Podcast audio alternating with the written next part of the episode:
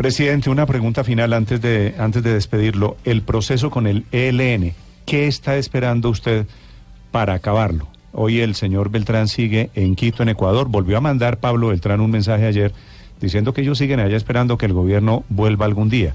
Estamos en etapa de suspensión. ¿Va a dar usted el paso o no va a dar el paso? Quiero decir, a acabar ese proceso. Miren esto, yo sé que lo fácil es decir, acaba ese proceso y seguimos dándoles duro como los hemos venido dando duro. Estos últimos eh, días, en este último mes, se han neutralizado más de 100 miembros de esa organización. Neutralizados quiere decir o que se han entregado, o que han sido capturados, o que han sido dados de baja. El último fue un personaje importantísimo, que fue el coordinador del Frente de Guerra Urbano, que fue el que había organizado el ataque, ¿se acuerda? En la Macarena, en, el, la plaza, de la, plaza de Toros.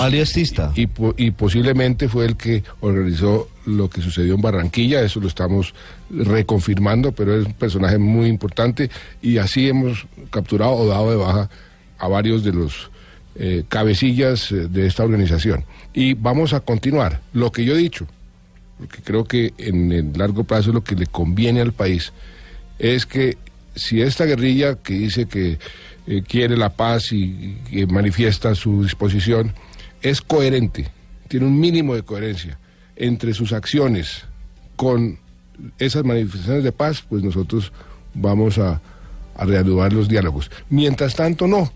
Mientras no sean coherentes, pues vamos a continuar con la acción militar como la que hemos venido ejerciendo con toda contundencia desde que se rompió el cese al fuego el 9 de enero mm. pasado.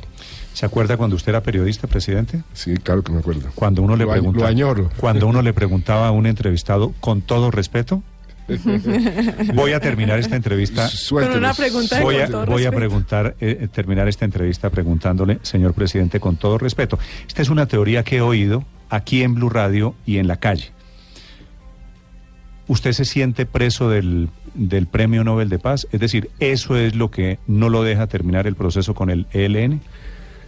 No, Néstor, yo me siento preso de una convicción íntima, que es mejor que haya paz que haya guerra. Y que si hay alguien, a la gente se le olvida, ¿quién ha sido la persona, y me perdona y si mm. con todo respeto la falta de modestia, que le ha pagado más duro a la guerrilla en este país? ¿Quién fue la persona que más duro le dio a las FARC?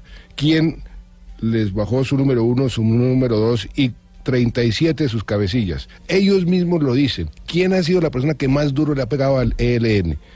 Entonces, a mí no me vengan a acusar de preso del Premio Nobel de Paz, pero sí preso de una convicción íntima de que la paz es mejor que la guerra. Y todo eso que dice militarmente fue para lograr un proceso de paz y lo logramos. Y hoy le estoy entregando al país un país sin FARC. Eso hace ocho años era inconcebible. ¿Quién se iba a imaginar? Y ojalá pudiéramos entregar al país un país sin ELN, que es mucho más pequeño, pero la capacidad de hacer daño y terrorismo es infinita. Y yo esa puerta la mantendré abierta sin, sin bajar la guardia en la parte militar. Señor presidente de Santos, gracias. Eh, feliz día y ¿va hoy a dónde, presidente? Voy al Chocó, al Chocó, que es un departamento que tiene muchos problemas, pero que también estamos encontrando muchas soluciones y vamos, entre otras cosas, a inaugurar el aeropuerto de ah, Quibdó, que es un aeropuerto que quedó muy bueno y que además ojalá vaya usted porque esa es una reivindicación comercial también para Quibdó porque al lado del aeropuerto se se creó un centro comercial maravilloso que le va a dar mucho empleo a los chocuanos. Presidente, gracias.